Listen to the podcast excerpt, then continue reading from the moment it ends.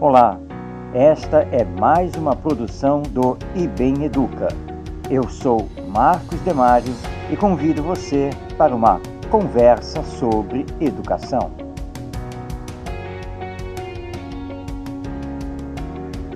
Com a palavra, Rubem Alves. Abrindo aspas. Os educadores, antes de serem especialistas em ferramentas do saber, deveriam ser especialistas em amor, intérpretes de sonhos. Fechando aspas. Como ser um especialista em amor? Essa intrigante pergunta perseguia o Maurício, professor de matemática no ensino fundamental e médio, trabalhando tanto numa escola pública quanto numa escola particular, às voltas com crianças e adolescentes como conciliar conteúdos, provas e notas com o amor e a interpretação dos sonhos de seus alunos? Durante muito tempo, o professor Maurício acreditou que o pensamento de Rubem Alves era um delírio impossível de se concretizar na realidade da escola e da sala de aula. Então ele fez contato solicitando que falássemos alguma coisa, utopia ou possibilidade. Lembramos então do Léo Buscaglia, que ficou conhecido como professor do amor lá nos Estados Unidos.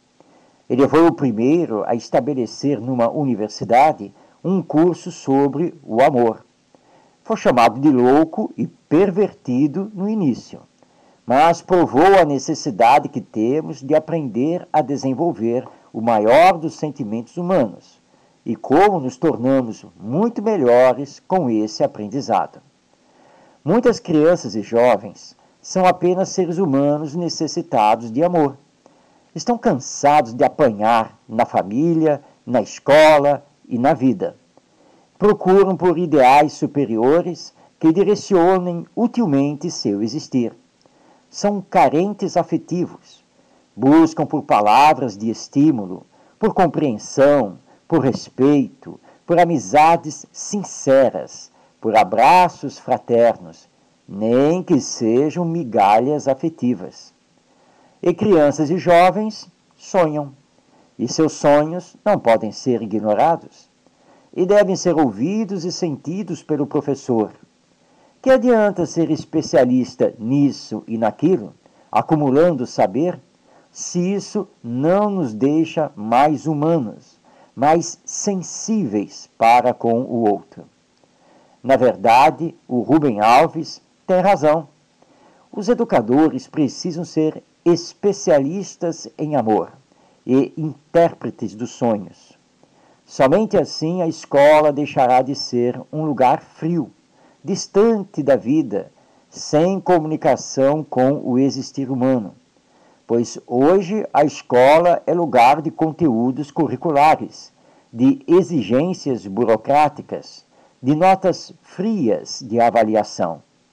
Não há calor humano, não há espaço para diálogos profundos, não há lugar para o sentimento. Os educadores, como o professor Maurício, também sonham, também são carentes afetivos mas parecem teimar em se fechar para o mundo interior de seus alunos, não querendo admitir que eles também sonham.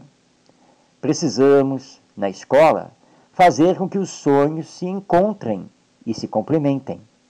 Não, não é utopia se especializar em amor e saber interpretar sonhos. É necessidade.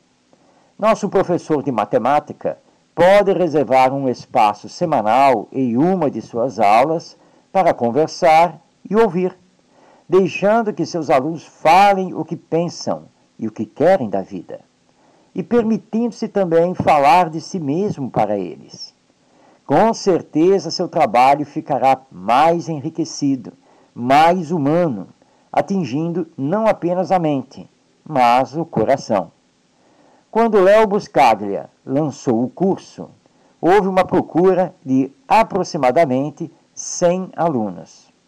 No ano seguinte, esse número dobrou. No terceiro ano, havia uma fila de espera de mais de 500 alunos. Não havia um conteúdo curricular, mas temas geradores de conversas e debates, sempre tendo como ponto de partida a pergunta essencial: O que é o amor? Será que temos resposta? Eu sou Marcos Demário e você acessa esta e outras produções em ibemeduca.com.br.